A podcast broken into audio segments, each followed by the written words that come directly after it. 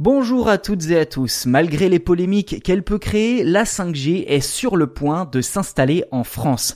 Fin septembre, les opérateurs historiques Orange, SFR, Bouygues Télécom et Free ont commencé à se battre à coups de centaines de millions d'euros pour obtenir les premières fréquences 5G. Et si les opérateurs accordent tant d'importance à l'attribution de ces premières fréquences, c'est tout simplement que sans elles, ils ne pourront pas proposer la 5G à leurs clients. Cela dit, il faut savoir que ces fameuses fréquences appartiennent à l'État qui les loue ensuite pour plusieurs années aux opérateurs sous forme de licence, d'où le concept d'enchère. Je ne vous cache pas que le sujet est un peu technique, mais rassurez-vous, je vais simplifier au maximum pour être le plus clair possible.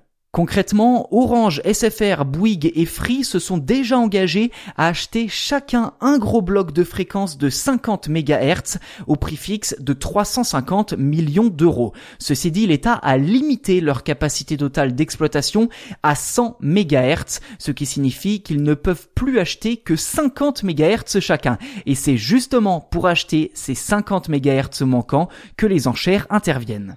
Depuis fin septembre, 11 blocs de 10 MHz sont vendus au plus offrant au prix de départ de 70 millions d'euros pour chaque bloc. Alors si vous faites le calcul, l'opérateur qui dépensera le plus d'argent pourrait facilement atteindre cette fameuse limite de 100 MHz et exploiter la 5G au maximum de ses capacités. A contrario, les moins offrants pourraient dans le pire des cas ne remporter aucune enchère et donc proposer moitié moins de services que leurs concurrents. C'est justement tout l'enjeu de enchères, acquérir le plus de blocs possible.